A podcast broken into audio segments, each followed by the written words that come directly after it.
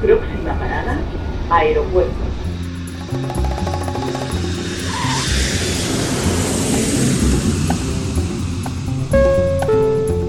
Salida del vuelo 948 con destino Aeropuerto Jazz Café. Debajo de sus asientos encontrarán un chaleco salvavidas. El vuelo 1230 con destino La aproximación con número 1 por izquierda rumbo 215 Por su propio interés, rogamos mantengan su... Aeropuerto Jazz Café.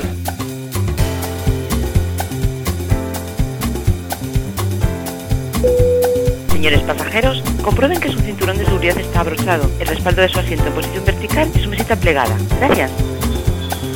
Aeropuerto Jazz Café, un programa de altos vuelos con José Nebot.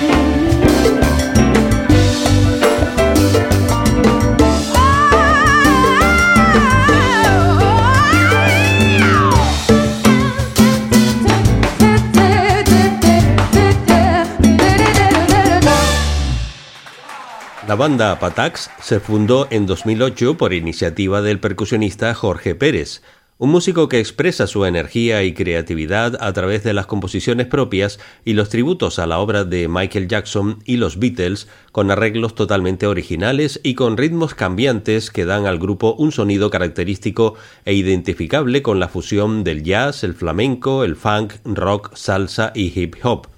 Ocho discos en el mercado y múltiples conciertos por diversos países avalan una trayectoria estable en la que su nombre ha ido subiendo de categoría y de número de seguidores. Recientemente estuvieron por las Islas Canarias y están a punto de grabar su siguiente álbum, que será en directo en Madrid con público presente homenajeando a los Lennon, McCartney, Harrison y Starr. Doce músicos sobre el escenario que dan rienda suelta a sus capacidades interpretativas bajo la dirección de nuestro invitado de hoy, con quien hablaremos sobre su trayectoria personal y el crecimiento con éxito de la banda Patax. En unos momentos, en la sala VIP de Aeropuerto Jazz Café, estará con nosotros Jorge Pérez.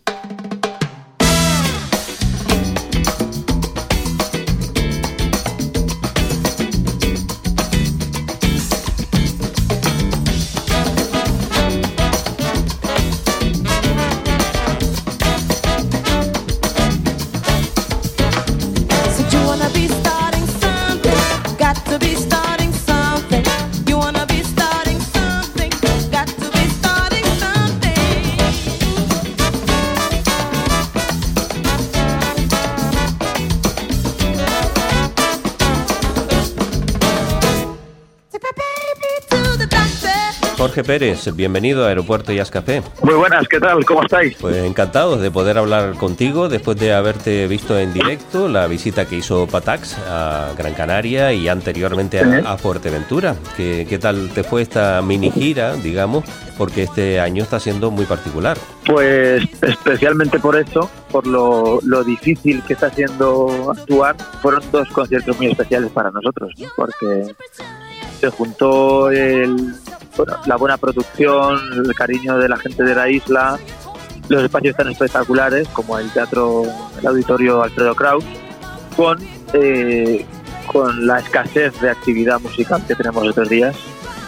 Y entonces, nada, ha sido, ha sido noches muy bonitas para nosotros, la verdad. Muy distintos, ¿no? Muy diferentes esos dos conciertos, porque en el primero en Fuerteventura no había público. ¿Cómo se echan de menos los aplausos, no? Muchísimo. De hecho, tardamos en entrar en, en acción realmente eh, unos cuantos temas. El, eso de hacer una canción, el primer tema, que suele ser un, un, tema muy, muy potente para abrir y tal, y de repente acabar, hacer chimpón y silencio absoluto.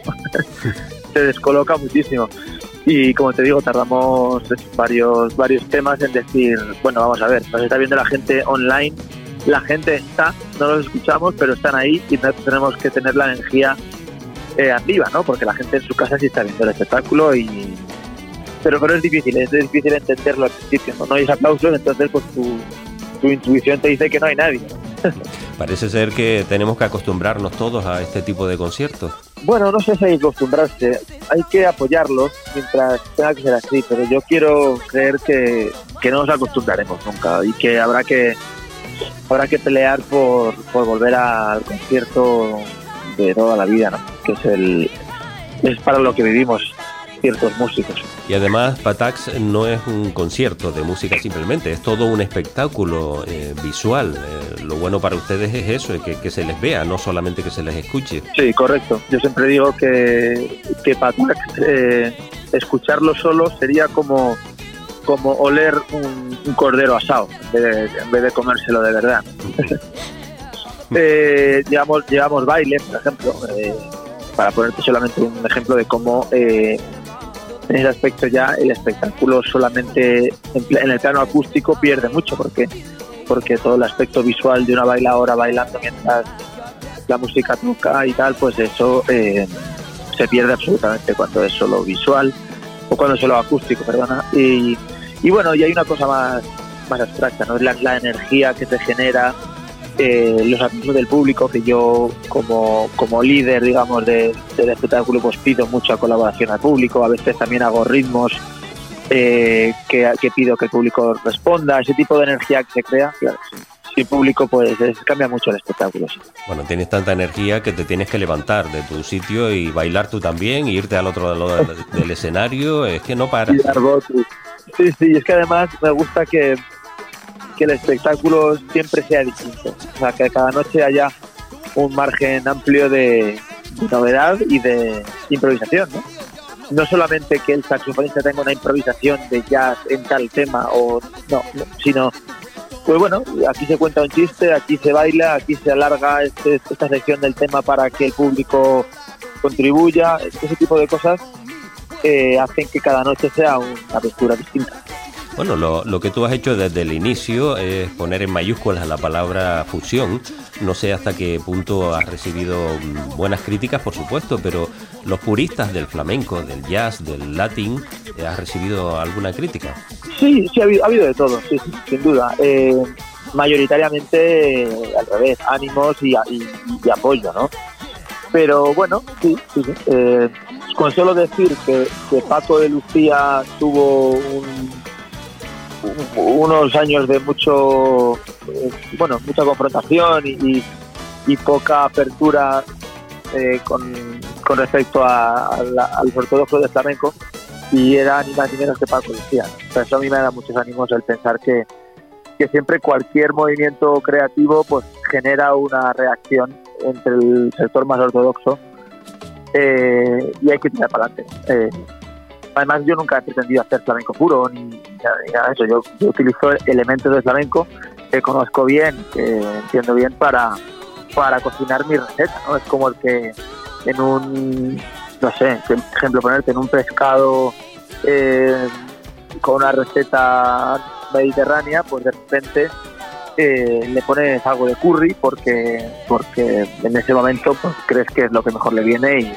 y eso no significa que estés faltando a la, a la cocina india ¿no? claro. o hindú, sino que realmente te, te, sirves de un ingrediente para potenciar el sabor de tu, de tu receta. Es cuestión de creatividad. Yo no sé si durante todos estos años, desde que nació Batax, y iniciaste el proyecto también de la música de Michael Jackson, si por ejemplo con él, con Michael Jackson, tuviste algún tipo de contacto o recibiste algún tipo de mensaje, aunque sea a través de alguien, de lo que él opinaba sobre tu proyecto. Bueno, la verdad es que empezamos el proyecto poquito después del fallecimiento de Michael Jackson, o sea que por desgracia nunca tuvimos la oportunidad de tener un feedback directo de, del artista. Eh, así que no, no te puedo, no te puedo responder a, no he tenido ningún feedback exactamente de su círculo. Evidentemente es una música tan conocida que, que, habrá mucha gente que, que, evidentemente pues prefiera que a su ídolo le dejen tranquilo y que no le cambien las cosas. Pero es que realmente hay un matiz importante entre hacer un cover, que es coger la canción del artista original y cantarla tú, básicamente es lo que es un cover, o hacer un arreglo al estilo Patak, que es eh, servirte del estilo del, y del carácter de una composición original y cambiarlo absolutamente, eh, cambiarlo de longitud, de, armonía, de, ritmo, de, todo. Entonces es, es como el que no es lo mismo hacer, coger las meninas y pintarlas tú, que es lo que sería hacer un cover, que evidentemente pues sin tener el trazo de Velázquez, pues es muy probable que las meninas te salgan bastante peor que el original, ah, en un collage grande donde has puesto madera, tierra, pintura Titan Look, de repente haces un guiño a las meninas donde sale una, un dibujo de una infanta eh, que claramente recuerda a Velázquez. Eso es un poco más lo que hacemos nosotros con, con la música original. Entonces, es bastante menos sacrilegio que coger eh, Man in the Mirror con tu banda y cantarla tal cual la cantaba Michael Jackson, pero con menos onda, menos producción, menos afinación, menos acento que el original. En este caso no, no tiene nada que ver con un cover. Y además los cambios de ritmo en un mismo tema es una de las características de Patax. Sí, sí, absolutamente. Esto es, bueno, pues eso es un poco lo que te decía del curry. Hay, hay partes de canciones eh, originales que, que a mí, como arreglista del proyecto y tal, me, me parece que funcionan todavía mejor cuando, o no, no, necesariamente mejor, sino funcionan muy bien, tienen un color muy interesante cuando las colocas en un folclore concreto.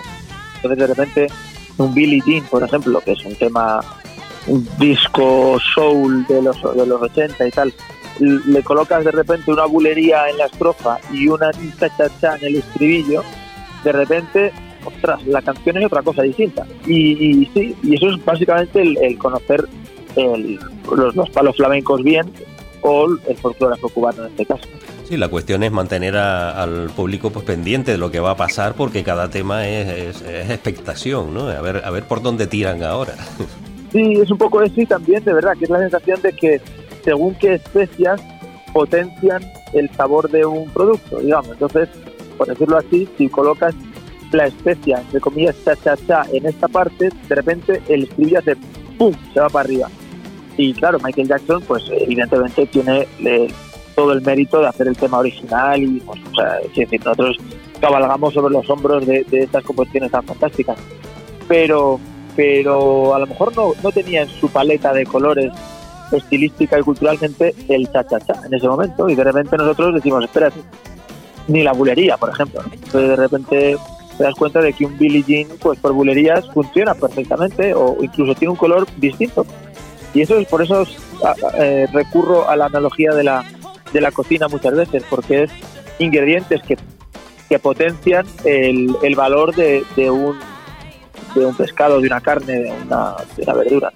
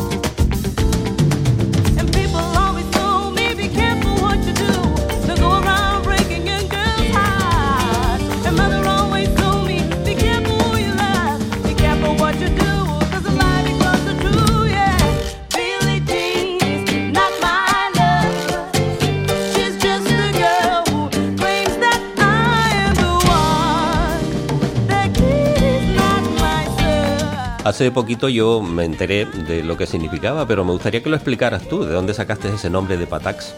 Pues nada, es muy sencillo. Es una onomatopeya. Imagínate una batería y hace tin, tin, tin, tin, tin, tin, tum, patac. un platillazo ahí al final. Pues es, es golpecito ahí eh, de caja y platillo. patac. ¿Te costó trabajo ir reuniendo a una banda? Porque mm, no es, no es fácil, digamos, mantener una banda estable con el- los mismos músicos durante el tiempo y además en un grupo tan numeroso como el que tú llevas, que ya pues casi están cerca de la década. Sí, vamos para la década del año que viene. Yo creo que hacemos ya el- los 10 años. Eh, bueno, pues pues no especialmente. Eh, no ha sido especialmente duro. Primero, la selección de los músicos fue de una forma muy natural. O sea, cuando yo me he ido encontrando eh, a lo largo de mi vida, tanto en jam sessions, en grabaciones, en lo que sea, en ensayos con otros proyectos, he visto a algún músico especialmente interesante para mí, pues de repente le veía, le veía el, el logotipo Patak en, en la frente, ¿no? O sea, ha sido gente que me he ido encontrando de una forma o de otra y que y que me han sorprendido eh, especialmente y que les quería tener en mi proyecto. Entonces, el proyecto empezó siendo eh, más bien eh, un quinteto, sin voz, eh, instrumental totalmente, y luego pues, pues fue la cosa creciendo hasta que hace ya como ocho años, una cosa así, eh, dimos con el formato que, que tenemos ahora mismo. Eh, además, tengo suplentes para casi todos los asientos de la banda, o sea que ahora este ya se ha, se ha convertido en un proyecto que funciona muy bien internacionalmente, entonces sale un- una fecha en, en un festival de Suiza, pues pues yo confirmo la fecha y luego convoco a mi primera línea, digamos, de músicos eh, y cuando uno no puede, el bajista no puede o el guitarrista tal, pues llamo al segundo bajista o segundo guitarrista y funciona más como un equipo de fútbol con titulares y suplentes que como una banda en la que todo el mundo es, es fundamental. Es un poquito más parecido al Circo del Sol, digamos, en ese sentido, que a, que a los Beatles, donde si faltaba Ringo Starr, pues habría que esperar a que Ringo Starr volviera. Claro, era más complicado. Eh, Alana Sinkei, todo un descubrimiento que le ha dado pues un estilo propio a- al grupo. Sin duda, sí, sí. Alana es eh, un, una artistaza. Eh, reúne todo lo que necesito yo para Patak, desde, por supuesto, empezando por la calidad musical y el talento, eh, pero luego una capacidad rítmica que en el caso de, de la cantante de Patak es fundamental, porque como tú decías, con tanto cambio estilístico y rítmico dentro de una misma canción, una cantante más estándar y más acostumbrada a que los ritmos sean más sencillos, eh, sufriría todo el rato y nos haría sufrir a nosotros. Claro. Entonces, Alana realmente es una persona con unas capacidades rítmicas innatas fantásticas. Y luego, aparte, tiene una presencia eh, de una energía y de un buen rollo y de un saber estar y de, y de un aura dentro del escenario que, que para un proyecto tan visual como hablábamos antes, como Patax, eh, es fundamental. Es una persona que llena, llena mucho el escenario con su presencia. Así que sí, es un fichaje total. La verdad que todos los músicos que integran Patax tienen muchísima calidad. Que me perdonen el resto, pero yo quisiera hacer un pequeño paréntesis con mi amigo Valentín Iturat. Yo creo que has dado con el baterista ideal para lo que tú quieres en tu proyecto. Sí, sí, sí. Bueno, Valentín Iturat eh, era ya un maestro eh, mundial cuando yo era un, un estudiante. Yo recuerdo ir a masterclasses con Valentín Iturat hace 20 años.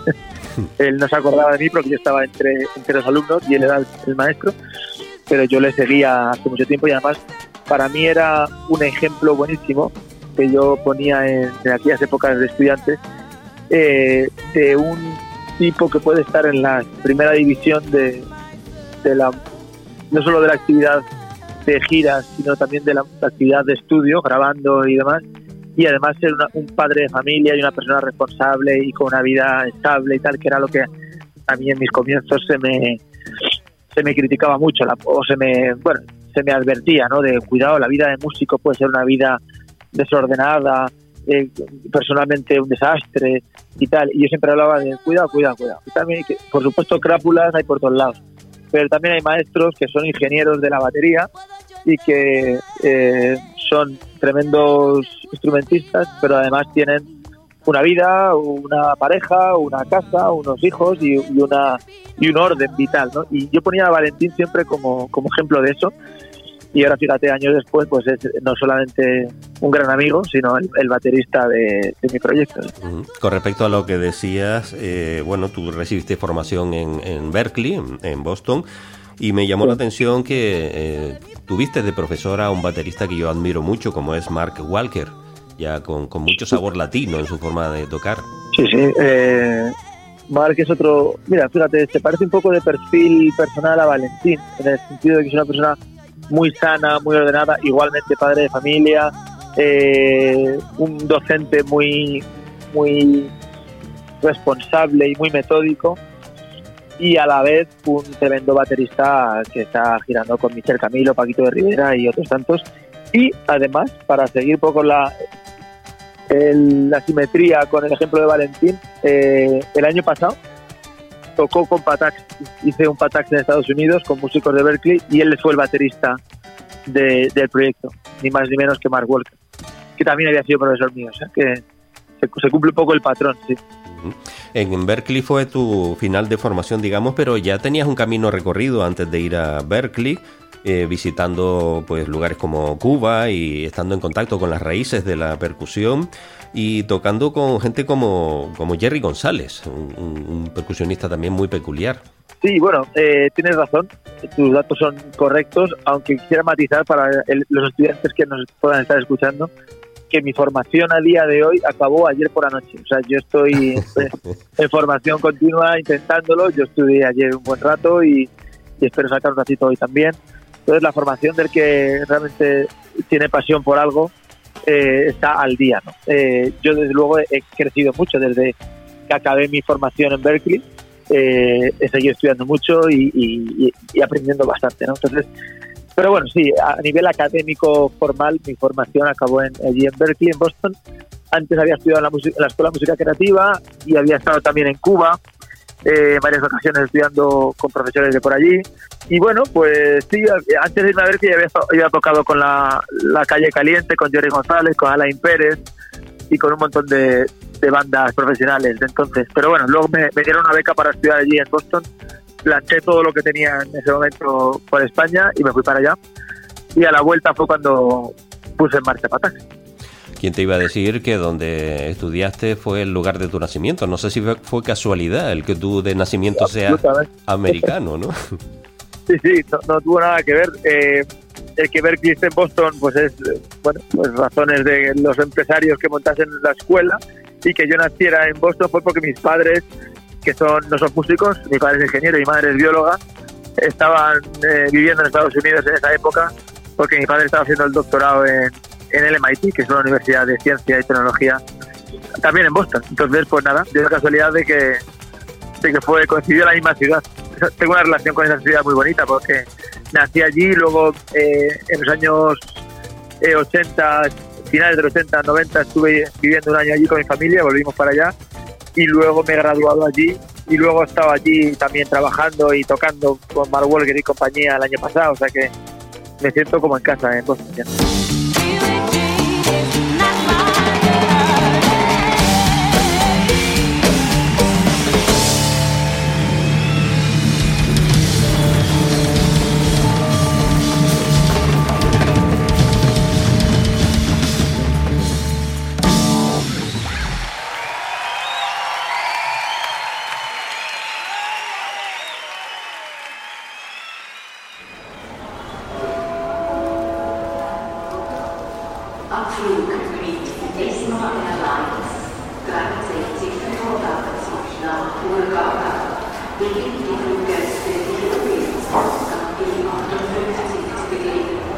Aeropuerto Jazz Café. Un programa de altos vuelos con José Nebot.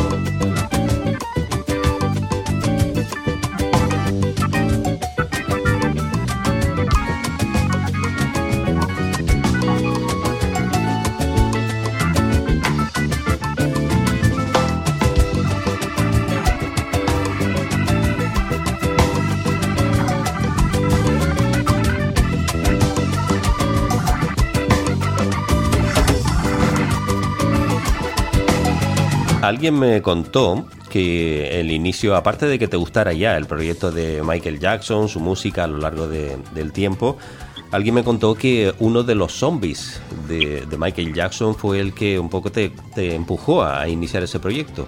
Sí, sí, sí, es, es correcto. Básicamente lo que ocurrió es que en el disco eh, Life from Infinity, que es un disco 2012 de Patak, donde es prácticamente todo instrumental, eh, me dio por meter dos eh, temas de Michael Jackson, sin ninguna intención de que eso fuera a, a- crecer como proyecto.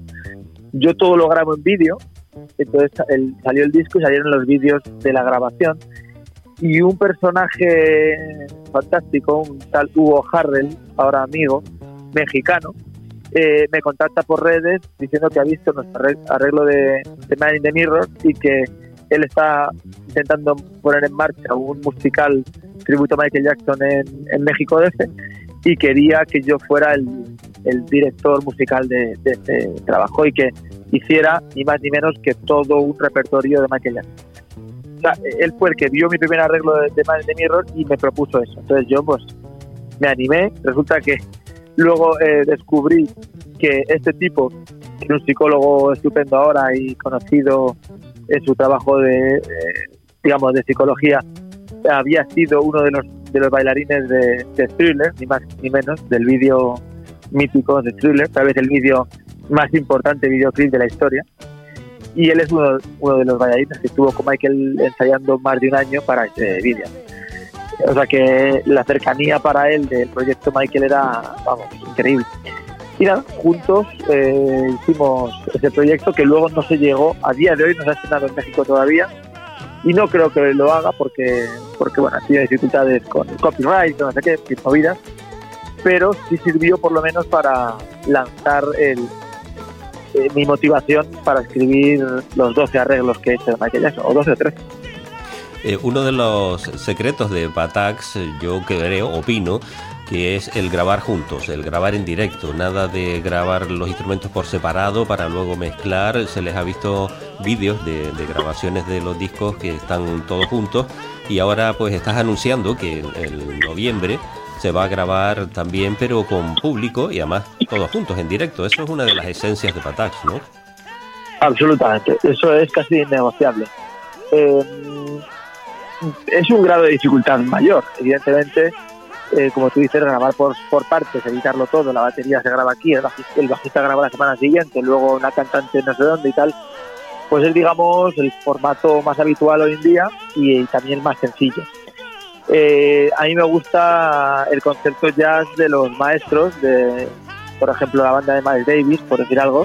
Vamos, eh, con- en la época de, en dorada del jazz se grababa todo, todos, todos juntos, y el fallo de alguien pues suponía una oportunidad para pagarla del todo o para que surja de ahí otra cosa. O sea, la esencia del jazz es esa, ¿no? Estar todos juntos y que lo que ocurra ocurre una sola vez y que sea lo que Dios quiera, ¿no? Y además necesitas un nivel instrumental de cada uno de los músicos, un nivel de ejecución muy bueno para que se pueda ay no, es que aquí la he cagado yo, no, ay, aquí la, tengo que repetir esto, uy, a mí me, ha qued- me, me he olvidado de la... No, no, no, no. Aquí, macho, somos, somos muy buenos y, y hacemos gala de eso. Entonces, quien tenga huevos, con perdón, para sentar- meterse todos a la vez en un estudio y en un rato grabarse un disco de arriba abajo, que lo haga. Nosotros, desde luego, sí lo tenemos. Bueno, y me gusta, me gusta ese riesgo y me gusta esa, ese- esa autoexigencia, ¿no? De ser capaces de juntarnos y de tocar de verdad, sin trampas, el repertorio entero. Es lo mismo que pasa en un concierto, el público está ahí, no, no puedes parar y empezar de nuevo, ¿no? Correcto, sí. Sí, sí, y por eso casi nadie graba así, porque siempre hay fallos y siempre hay... Cuidado, la música de Patak, bueno, pues pues eh, es, es compli- es complicada, porque no no es pongo, no es pop, precisamente, ¿no? Aunque el pop tampoco es que sea sencillo, pero bueno, hay eh, grabar bien y tocar bien es complicado en cualquier estilo. Pero es cierto que cuando hay muchos elementos, muchos cambios, hay un baile que se superpone a, a la voz y luego hay un de metales y luego hay no sé qué, pues tres percusionistas, pues complica todavía más el, que la ejecución sea correcta a la, a la primera. Pues a mí me gusta hacer gala de que somos capaces de, de hacerlo así.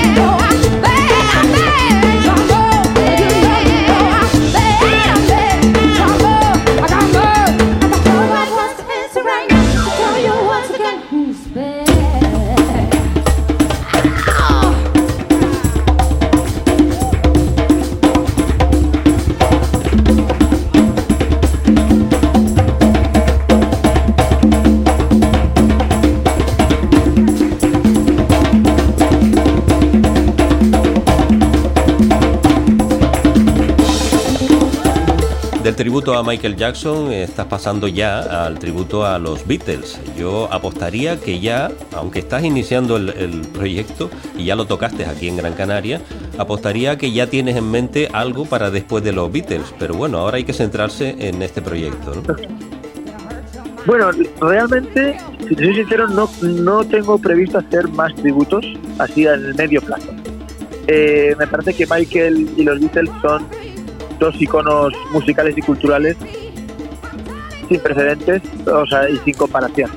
Eh, evidentemente hay infinidad de artistas increíbles y de con unos legados eh, pues, irrepetibles también, pero pero es innegable que, por ejemplo, los Beatles han sido un impacto musical y cultural irrepetible. O sea, no ha habido una banda que haya tenido un antes y después tan bestia, ¿no? Eh, tal vez solamente comparable con el impacto que creó como 30 años después Michael Jackson en todo el mundo. ¿no? Entonces, pues son músicas tan reconocibles por, por cualquiera que resulta muy atractivo coger un Let It Be o un Imagine o cualquier canción de los Beatles conocidísima, Yellow Submarine, jugar con, con la sensación de que ya conoces la canción. Como ya conoces la canción, entonces los cambios que yo hago resultan eh, resultan sorprendentes. Si la canción no la conoces, entonces pierde la gracia este concepto de darle la vuelta a un tema. Entonces yo creo que con los Beatles me planto. Eh, una cosa importante decir es que de los nueve discos que llevamos sacados, el noveno será este que vamos a grabar dentro de un mes, la inmensa mayoría son música mía, original. Está el tributo de Michael Jackson, está el tributo de los Beatles, eh, y el resto son canciones propias, eh, que es a lo que me voy a dedicar eh, cuando acabemos el proyecto de los Beatles. Seguir con mi, mi música, que en el fondo se parece bastante a los arreglos que hacemos, porque es el mismo concepto musical, solo que en vez de hacerlo sobre un Let It Be, lo hacemos sobre un tema mío. Sí, el estilo de Patax ya está, digamos, consolidado, ¿no? Sí, sí. Eh, ¿Qué tal con los instrumentos de carbono? Estás eh, promoviendo ese tipo de instrumentos ahora, ¿no? Sí, me alegro que me hagas esta pregunta, pues, pues muy bien, estamos en una aventura total. Eh, para, para contarle al que no lo conozca, eh, básicamente me he aliado con unos ingenieros que trabajan para Airbus, haciendo piezas de fibra de carbono para, para grandes compañías Airbus y, y Boeing principalmente, y, y nos hemos puesto a hacer instrumentos de, de percusión. y hemos hecho una empresita que se llama Carbono Instrument, basada en Cádiz, y tenemos unos instrumentos impresionantes. Eh, unas congas, por ejemplo, que suenan como las mejores congas que yo he probado en mi vida, pero que pesan una tercera parte de lo que pesa una conga normal. Entonces, para, para mucha gente, gente ya con cierta edad, o gente con alguna lesión, o gente, yo qué sé, gente más enclenque, o una señora a lo mejor que, le guste tocar la percusión y que hasta este momento tocar las congas era un problema por un tema de peso, ahora resulta que ese problema ha desaparecido porque las congas pesan poquísimo. O para una empresa de backline, por ejemplo, que tenga que transportar el equipo de un lado para otro, eh, que el instrumento pese una tercera parte es, es todo un cambio. Y además son instrumentos absolutamente resistentes porque ser de fibra de carbono se pueden caer por las escaleras y se enteran. Además se pueden mojar, les puede llover encima, se pueden caer al agua y, da igual. O sea que realmente tiene unas propiedades mecánicas muy superiores a los instrumentos habituales. Y estamos en ello. El que quiera mirarlo en la página web de carbonoinstrument.com y en Instagram eh, y va a ver unas cosas realmente sorprendentes de cómo cojo una tinaja de estas de cerámica de toda la vida, en este caso hecha con fibra de carbono, toco un rato, suena espectacular y la tiro por los aires y cae botando en el suelo como si nada. Entonces, pues sí, sí, estamos ahí intentando, ya está fabricado el instrumento, hemos estado un año y pico de, de I más D, investigando y, y perfeccionando y demás, y ahora estamos ya comercializando. Para terminar, Jorge, eh, proyectos a, a corto y medio plazo, a pesar de las circunstancias que nos rodean y, y- la dificultad para ofrecer conciertos en directo, vas a grabar ese nuevo disco y qué más tienes pensado. Bueno, este es realmente un proyecto muy grande y muy ambicioso que me va a ocupar gran parte de, vamos, la energía que queda de este 2020 y parte del 2021 porque como hablábamos antes, lo voy a grabar en directo, lo voy a grabar con un montón de cámaras y demás y hay que postproducir todo eso y editar, publicar los vídeos, a eso va a requerir mucha energía mía de los próximos meses y estoy muy ilusionado porque realmente los temas van a ser van a quedar genial. O sea estoy súper contento con cómo están quedando los ensayos cómo lo probamos el otro día en Canarias y ya se vio que la cosa bueno entraba en costura y tenía potencia. Y quedan un par de ensayos más para ultimar detallitos y creo que va a estar genial. Eh, luego adelante de eso ya veremos. Supongo que esto nos dará cierta actividad cierta, cierto movimiento. Eh, y, y bueno, lo siguiente que yo imagino que haré es algo más pequeñito. Me apetece de repente hacer algo en formato más íntimo, más, más mío. Es como el yin y el yang, ¿no? Después de liarla muy parda, pues te apetece un poquito de, de intimismo y tal. Y luego, pues seguramente me vuelve a apetecer otra vez liarme la manta a la cabeza y juntar la banda grande. Una cosa que yo voy haciendo siempre, que aunque a pesar de mi bolsillo es lo que es lo que me tira, me, pide el cuerpo y, quiero mantener esa naturalidad, es realmente no hacer nada por, por criterios comerciales, sino realmente lo que musicalmente me apetezca en cada momento. Por eso nuestras canciones duran 13 minutos y no 3, y por eso eh, tienen un montón de complejidad instrumental y no son reggaeton. Porque, porque el criterio nunca, nunca será el de ganar dinero, sino el de hacer creativamente y artísticamente lo que, lo que mejor debe sí. Así que no existe. Has dicho una palabra, una palabra tóxica en este programa, que es reggaetón. Y la digo conscientemente porque simboliza un poco el, justamente lo contrario de patas, es el, el hacer a pesar de que sea un desastre, hacerlo porque quiero ganar dinero, ¿no? Eso es lo que es lo que está detrás, en el fondo de, de- de la gente que hace reggaetón. Es decir, ahora se lleva, ahora se vende, es un desastre, pero lo hago porque quiero ganar dinero. Lo mío es lo contrario. Lo mío ni se lleva, ni se vende, ni lo está pidiendo la gente. Pero ¿qué pasa? Que ahí me apetece hacerlo. Entonces lo hago. Y a nosotros nos apetece escucharlo, Jorge. Es un verdadero placer tenerte hoy en Aeropuerto Jazz Café, eh, que nos dediques estos minutos. Eh, creo que tienes previsto volver por Canarias mm, relativamente pronto y espero que ese proyecto salga adelante. Pues aprovecho efectivamente para anunciar esa fecha. Estamos el día 14, eh, 14 de, ahora, de noviembre en el Look Festival. Y, nada, ahí vamos a poder gozar de- del repertorio entero de Patak, de los Beatles, porque días, pocos días después de esa fecha, se graba en directo en Madrid. Ese día es, digamos, la puesta de largo del repertorio entero de Patak Place de Beatles y os animo realmente a, a estar porque va a ser un día especial. El último gran ensayo, podemos decir. Correcto, sí, es la- esa es la puesta a punto, eso de echar el barco a flotar. eh, el otro día en, Las Palmas eh, tocamos una gran parte del repertorio ya. Me sirvió para ver dónde tengo que cortar la tela y, coser y ver, ver cosas. Eh, y además hay dos temas que no, no, no estrenamos todavía en- allí y, y sí vamos a estrenar el día 14 porque es que una semana después estamos grabando el disco. Entonces es el momento, sí o sí, de tocarlo en todo, todo el Patak Space de Beatles. Una pena no poder ser uno de los 25 afortunados que van a estar en esa grabación en directo, pero ya disfrutaremos de ese proyecto cuando ya esté grabado. Jorge Pérez, muchísimas gracias por estar con nosotros, un fuerte abrazo y mucha suerte. Muchas gracias a ti por este tiempo, por tus preguntas tan buenas y por prepararte también la, la entrevista. Ha sido un placer. Hasta la próxima. Nos vemos hasta la próxima. Chao.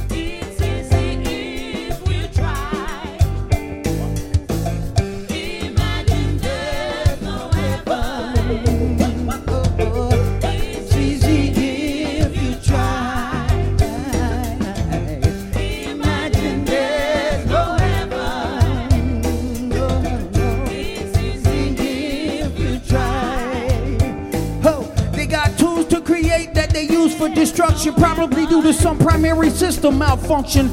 Mostly seem to don't want to get involved. Let somebody else do it. Problem solved. Eliminate the need for truth and understanding. Feeding yourself with lies created with your own hand. And man, it's tough out here. The only thing real is the paper chase, and I can't relate. What if I believe in Jesus and just smoke weed? I sat in my room, the eventual doom of the lamb. Eyes like mirrors shine, souls like mine, lost in relation with time. The divine, something to understand with the mind. Humanity is in decline, can't seem to find a common thread. Saddle up, y'all riding on a beast with six heads. Eternal souls in perpetual beat, mind that enmity in perpetual grief. Grief is necessary for the construct. Living high, made dead by the construct. What eventuality, wickedness. Time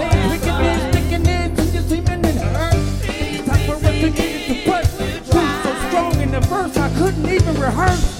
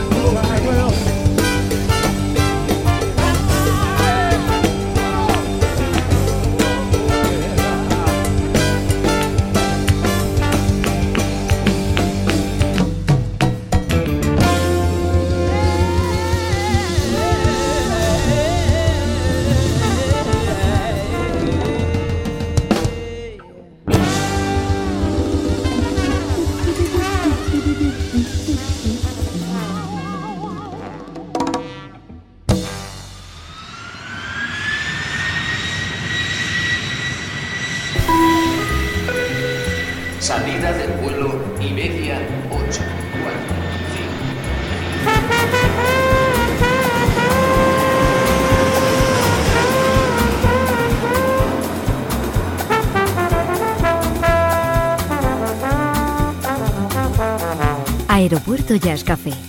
Un programa de altos vuelos con José Nebot.